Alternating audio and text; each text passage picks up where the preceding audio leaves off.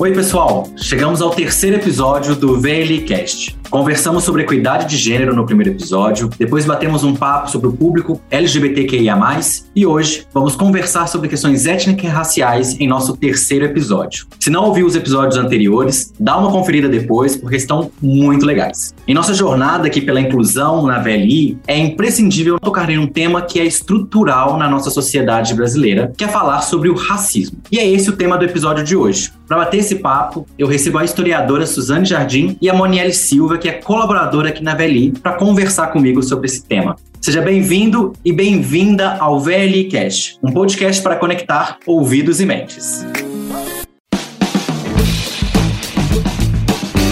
Bem-vinda, Suzane. Prazer te receber aqui com a gente. Conta um pouco, se apresenta pra gente. Ai, maravilha, Leandro. Agradeço demais o convite. E bom, Suzane Jardim, eu sou historiadora e especialista em questões raciais já vai fazer muitos anos. E eu tenho pesquisado no ramo principal da criminologia e da questão racial e ando circulando por organizações de todo o Brasil falando sobre questões de diversidade e inclusão racial. Pessoal, estou muito feliz de ter uma historiadora aqui hoje no nosso podcast, porque eu acho que quando a gente fala das questões raciais, quando a gente pensa a sociedade brasileira sobre esse tema, é imprescindível a gente olhar a nossa história. Obrigado, viu, Suzane? Imagina. Bem-vinda, Maniele. Que bom ter você aqui também com a gente. Olá, olá, Leandro. Olá, Suzane. Um prazer estar aqui com vocês. Eu sou Maniele, trabalho aqui na VLI desde 2019, na Gerência Geral de Tecnologia, Inovação e Logística Digital. E tenho muito orgulho de fazer parte do grupo de afinidade de raça e etnia aqui da VLI, que é chamado de Ubuntu. Então, um prazer estar aqui com vocês, pessoal. Bom, obrigado também, viu, Maniele? Pessoal, então, bora começar. Como eu disse, o nosso episódio de hoje tem esse objetivo de discutir sobre essas questões raciais que perpassam a nossa sociedade. E para começar, Monielle, Suzane, eu acho importante a gente já entrar em conceitos básicos, para a gente nivelar um pouco o nosso conhecimento e a nossa conversa aqui para ajudar o nosso ouvinte que ainda não está tão familiarizado com o tema. Suzane, quando eu abri aqui o nosso episódio, eu comentei que o racismo ele é estrutural na sociedade brasileira. Eu queria te convidar para explicar um pouquinho tanto o conceito de racismo, tanto por que a gente fala que ele é estrutural na sociedade. Perfeito, Leandro. Bom, isso às vezes parece complexo demais, mas é extremamente fácil de compreender. Nós brasileiros temos uma ideia de que o racismo ele é só quando você deliberadamente xinga uma pessoa por causa da sua raça, quando você impede essa pessoa deliberadamente deliberadamente de acessar um espaço, mas a grande questão é que o racismo não é apenas isso. Ele é formado disso, claro, mas o racismo ele é um sistema, um sistema de hierarquias raciais que perpassa vários campos da nossa sociedade. Quando a gente diz que o racismo é estrutural, nós estamos dizendo que a nossa sociedade atual, as bases que criam e sustentam essa sociedade, elas foram montadas com base em um pensamento racista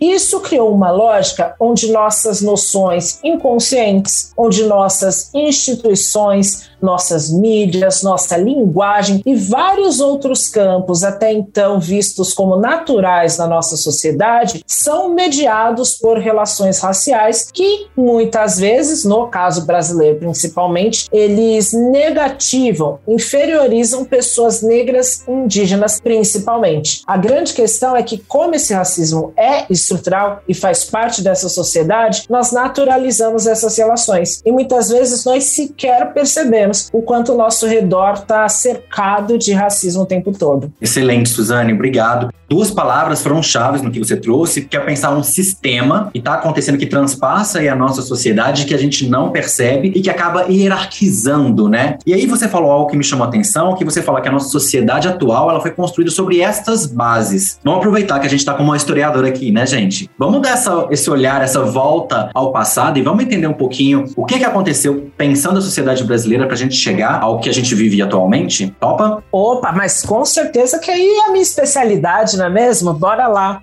Bom, a gente tem que pensar o seguinte: atualmente nós olhamos para o passado e pensamos em escravidão e achamos uma coisa horrível, certo? A gente pensa, nossa, que crueldade, nós não conseguimos sequer imaginar relações de trabalho sendo feitas desse modo na atualidade. Porque é uma coisa que a nossa filosofia, a nossa ideologia como nação contemporânea já não consegue conceber. A questão é entender que durante mais de 300 anos isso era algo totalmente natural, certo? Isso moldava as relações sociais, culturais e econômicas. Então, quando a gente pensa no Brasil de 1500 até 1888, que foi quando a escravidão acabou, nós precisamos entender que a escravidão era pouquíssimo questionada e que, inclusive, mesmo pessoas pobres, mas que tinham lá um pouquinho de para investir, investiam em comprar uma pessoa para ser escravizada, exatamente porque isso demonstrava status. Do mesmo modo como hoje a gente compra um carro importado, esse tipo de sociedade escravista normalizou um olhar sobre a população negra. Um olhar que entendia que essa população vivia crescia e se desenvolvia para a subalternidade e que essa população era incapaz de assumir lugares de racionalidade, de decisões políticas, lugares de liderança como um todo. A grande questão é que a maioria de nós diz: ah, mas a escravidão já acabou há tanto tempo. Então isso não influencia em nada. Lê do engano. A verdade é que depois que a escravidão foi abolida, nós mantivemos uma sociedade que foi construída e continuou rodando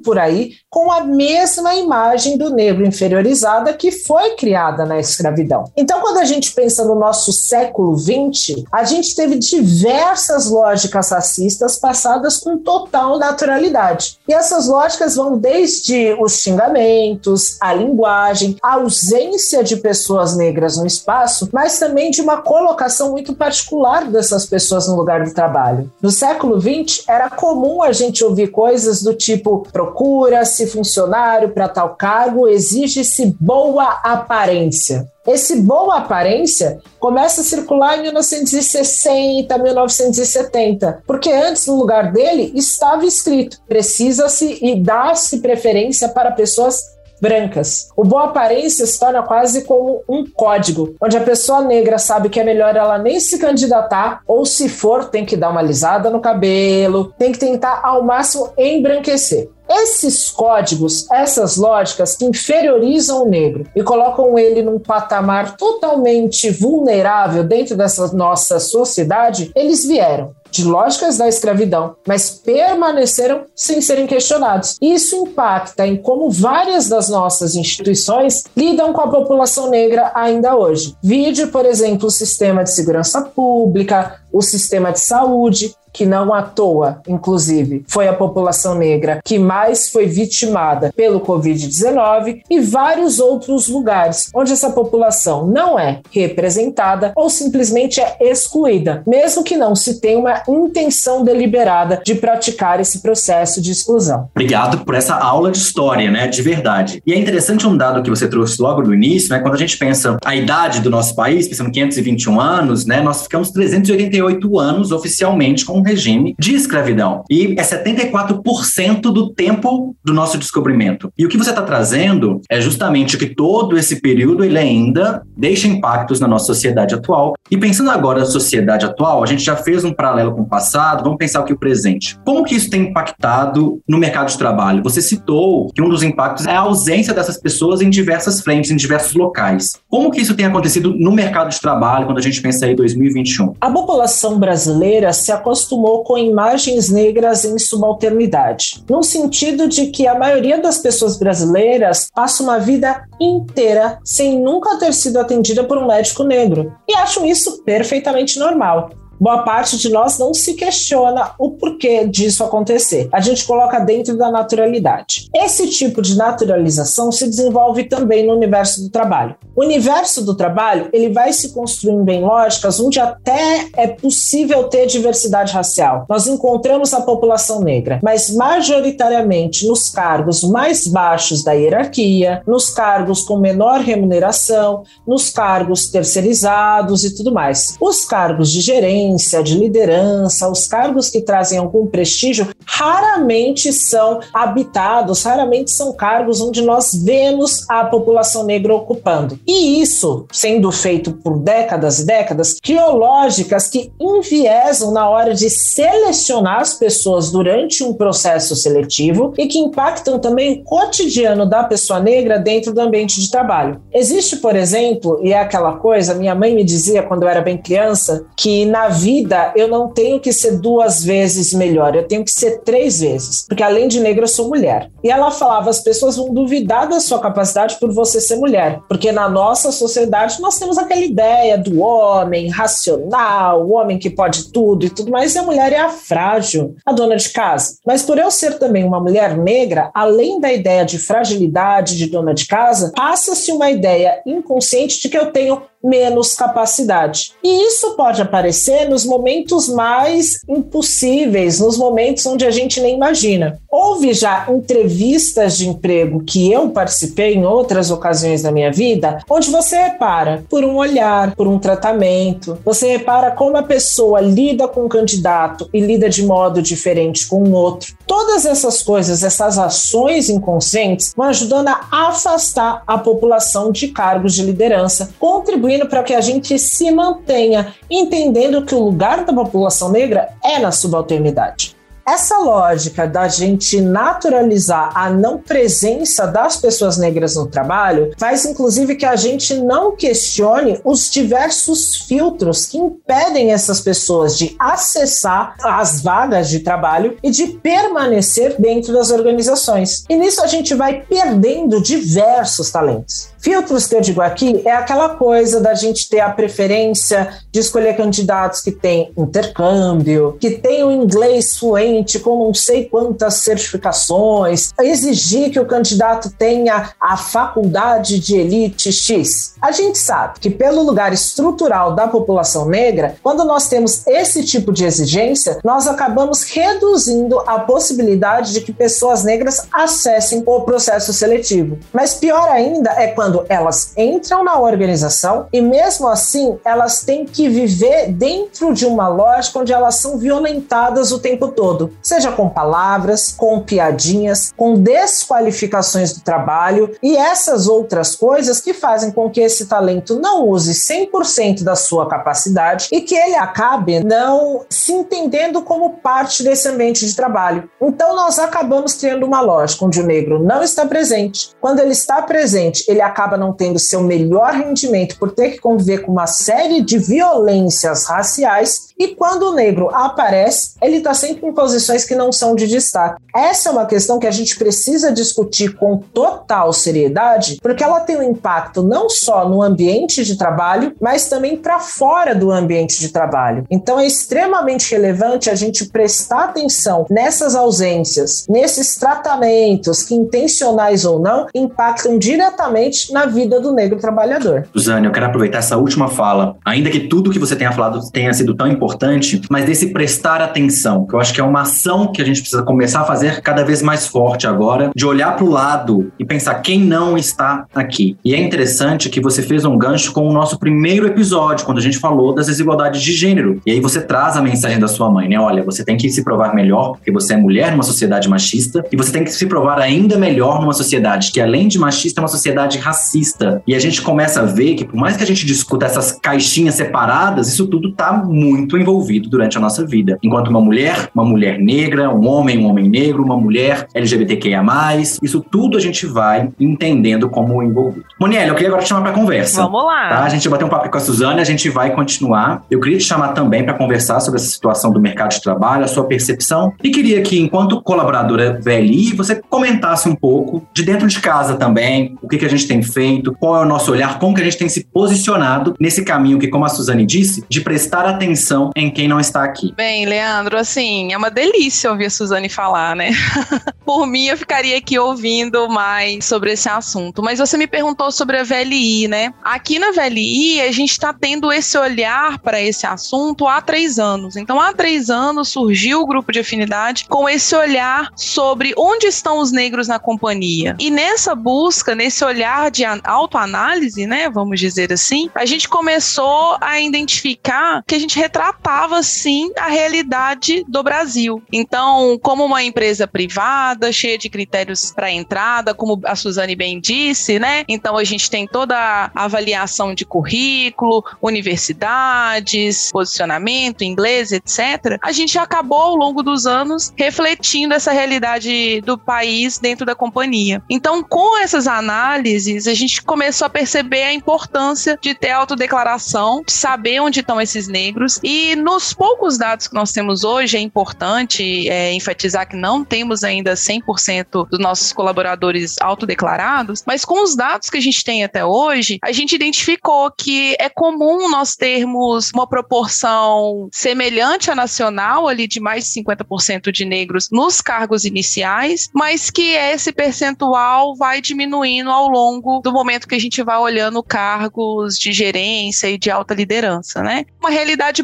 Brasil, como a Suzane bem disse. Então, a partir desse cenário, a gente está fazendo movimentos para transformar essa realidade da companhia. Então, o grupo vem para discutir o assunto, aprendemos muito todos os dias, é um, um trabalho de sensibilização de todos. Lá no grupo nós temos negros, nós temos aliados, então pessoas brancas participam com a gente, interessados no assunto, interessados em saber qual o papel deles dentro da companhia e fora. E nesse movimento a gente vem fazendo algumas mudanças. Então, no último programa de trainee, nós conseguimos atingir mais de 50% de negros entrantes né, no processo seletivo. Estamos buscando aí ter políticas de inclusão e de diversidade para alcançarmos a nossa meta de 30% de negros na companhia. Então, temos essa, esse percentual de 30% de negros líderes na companhia, né? E é algo, assim, desafiador, porque nós sabemos do longo caminho que temos. Até hoje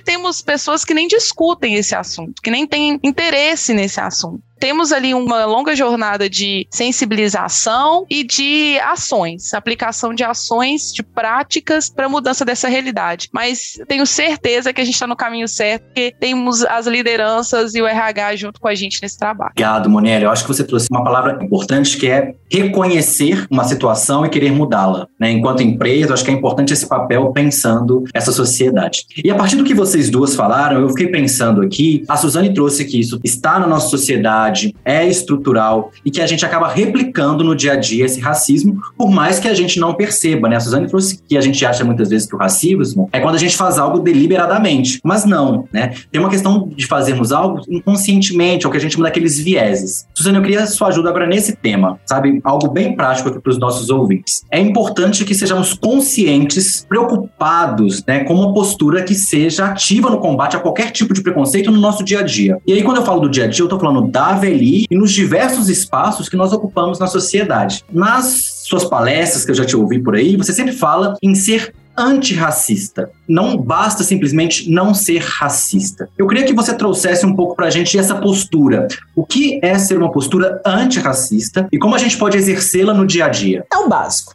Aqui no Brasil a gente tem manias, manias que são repletas de hierarquias sociais o tempo inteiro. Então aqui como é que as pessoas fazem? Se eu for com o microfone na rua agora, perguntando para cada um que passar por mim: "Oi, querido, você é racista?" A pessoa obviamente vai falar: "Claro que não. Imagina, eu não tenho nada contra." Certo? A pessoa que costuma fazer isso diz que não tem nada contra, que tem até amigos negros, que já namorou um negro na vida. E é essa postura de dizer não tenho nada contra, não estou próximo, mas também não julgo, mas é uma postura de distância. É uma postura onde você só coloca que não tem nada contra, tá lá posto meio que solto na sociedade, não necessariamente você faz alguma coisa sobre a questão. Você simplesmente diz: até tenho amigos que são, e fica por aí mesmo. A grande proposta de quando a Angela Davis, porque essa frase é dela, né? Não basta não ser racista, é preciso ser antirracista. Quando ela propõe, quando ela joga essa provocação, ela está querendo dizer que nós não precisamos das pessoas que limitam a sua ação a dizer não tenho nada contra e a dizer eu não sou racista. Nós precisamos de pessoas que sejam capazes de identificar o racismo no cotidiano e não positivar esse racismo. Pessoas que sejam capazes de entender quais são as lacunas, quais são os problemas sociais que o racismo causa e se comprometam a se incluir dentro de um pacto coletivo para que a gente consiga acabar com esse problema, certo?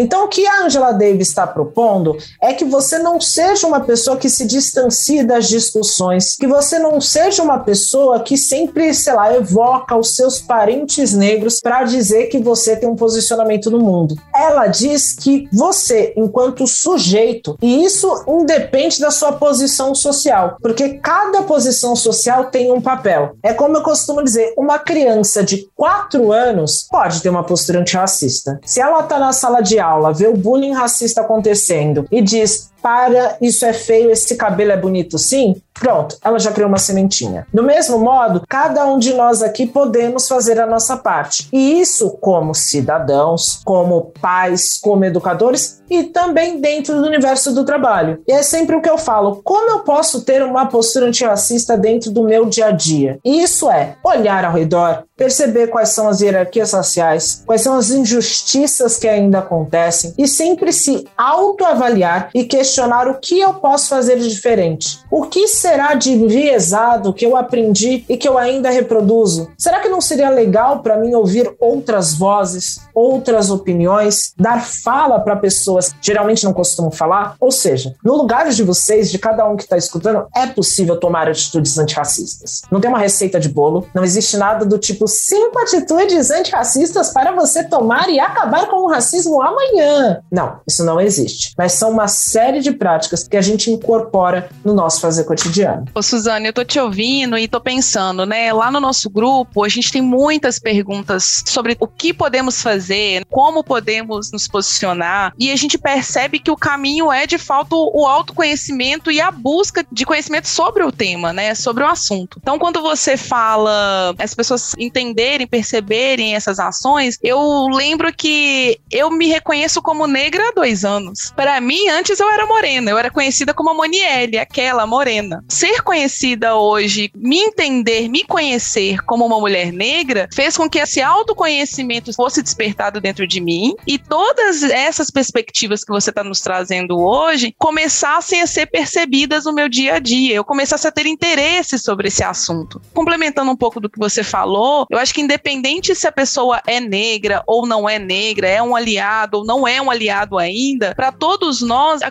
constante busca de conhecimento que fará a gente mudar o cenário atual. Porque uma vez que você é consciente de tudo isso, você não consegue ficar calado, você não consegue achar tudo normal, né? Normalizar todas as situações. Então, olhar num comitê, numa reunião de trabalho, olhar para o lado e perceber que só tem homens brancos ali. Cadê as mulheres? Cadê os negros? Então, esses olhares passam a não ser mais olhares de normalidade você começa a se incomodar com aquilo, né? Então, acho que de tudo que você falou e me fez relembrar o como o meu autoconhecimento como mulher negra e esse conhecimento todo que eu tô aprendendo com você e com outras pessoas sobre o assunto vem fortalecendo esse olhar sobre o que eu posso fazer como cidadã e também como colaboradora dentro da VLI. Na VLI a gente também tem os nossos desafios e a gente precisa enfrentá-los de frente. Falou muito bem, Moniela, é exatamente isso, mas eu acho que dentro do ambiente de trabalho é extremamente importante entender que essa conversa, essa autoavaliação, essa busca por por aprendizado também tem que acontecer nas lideranças, concorda? Super concordo. Eu acho importantíssima a participação da liderança e, inclusive, é algo que a gente vem fomentando nos últimos meses. Então, a nossa intenção é trazer os líderes para próximo dos grupos de afinidade. É, inclusive, estamos à disposição a participar junto com esses líderes nessa provocação, nessa discussão dentro das suas áreas. E do nosso lado, a gente tem alguns líderes importantes participando desse trabalho. Pessoal, tá muito bom esse episódio, mas a gente tem que terminar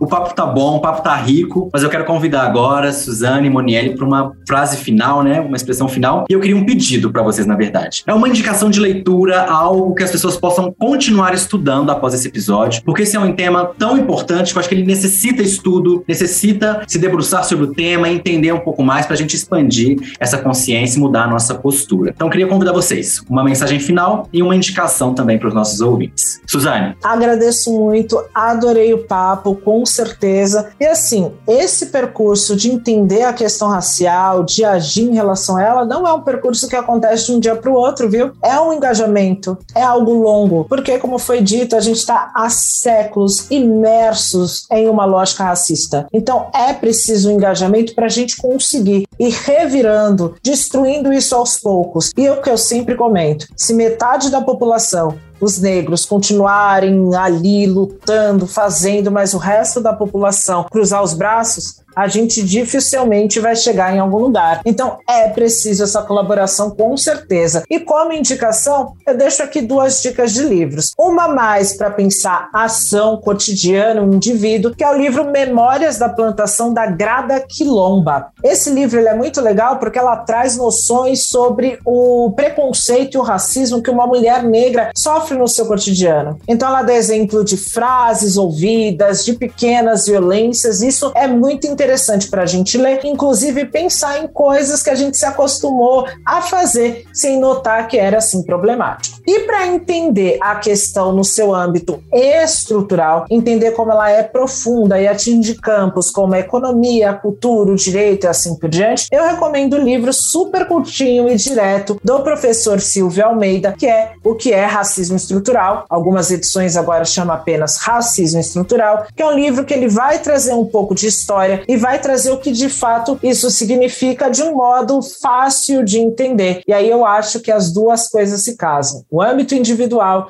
e o âmbito estrutural, para que a gente pense as duas juntos e entenda como a gente pode fazer a diferença nos dois campos. Suzane, obrigado, adorei as indicações. Monielle também, a sua mensagem final. Primeiro eu queria agradecer, nossa, um prazer estar aqui com vocês, ouvir a Suzane e mais uma vez aprender muito. Bem, assim, para mim, de fato, é uma jornada que só começou. Eu tô aprendendo sobre o tema, eu tô aprendendo o que é ser mulher negra, identificando todo esse racismo do dia a dia que para mim era normal, era tudo normalizado, né? E aí eu convido todo mundo a vir participar do nosso grupo de afinidade. Ubuntu não é à toa, gente. Esse nome é um nome importante, forte, e eu vou deixar aí a curiosidade para vocês pesquisarem sobre o que é Ubuntu e virem participar com a gente. Vai ser um prazer ter vocês, negros e brancos da companhia, indígenas, temos indígenas na companhia. Então venham todos, participem conosco, vai ser um prazer tê-los. E lembrando, né, pessoal, que a gente faz muito um trabalho de autoconscientização, então conscientização de todo o grupo, e a gente expande esse trabalho para fora do grupo. Então eu convido a liderança também a vir participar com a gente, a nos convidar a fazer essas provocações dentro das suas áreas, porque juntos nós vamos vamos conseguir fazer essa grande mudança que queremos, né? E eu quero deixar algumas dicas também, Leandro. Você perguntou das dicas e eu lembrei, nós falamos muito de material lá no grupo, porque acaba que nós trocamos, né? Muito material, escutei tal coisa, foi muito bom. E esse foi uma indicação que eu recebi e serve para toda a companhia, que é um podcast chamado Cara Pessoa. Todo podcast é maravilhoso, são poucos episódios, são 10, 12, se eu não me engano, mas tem um episódio específico que eu quero sugerir que vocês vocês assistam, que é a branquitude e o racismo estrutural. Ele é um episódio que dá pra gente toda essa perspectiva que a Suzane nos trouxe um pouco aqui, mas também traz o papel do branco nesse tema. E eu acho que é algo que a gente tem que discutir dentro da companhia. Quero que todos entrem com a gente nessa discussão. Então convido a todos da companhia a discutirem mais o tema e discutirem com o grupo também, né? Como podemos ampliar a discussão e trazer as transformações a nível de políticas e ações. Obrigado, Monielle, também pelas suas indicações. Suzane e Monielle, mais uma vez, obrigado pela presença. Foi um prazer estar aqui com vocês nesse episódio, uma verdadeira aula de história. Como a Monielle disse, é o começo dessa jornada, a gente tem tem muito que aprender a estudar, expandir a nossa consciência sobre o tema, sobre as nossas atitudes e assumir essa postura aí cada vez mais antirracista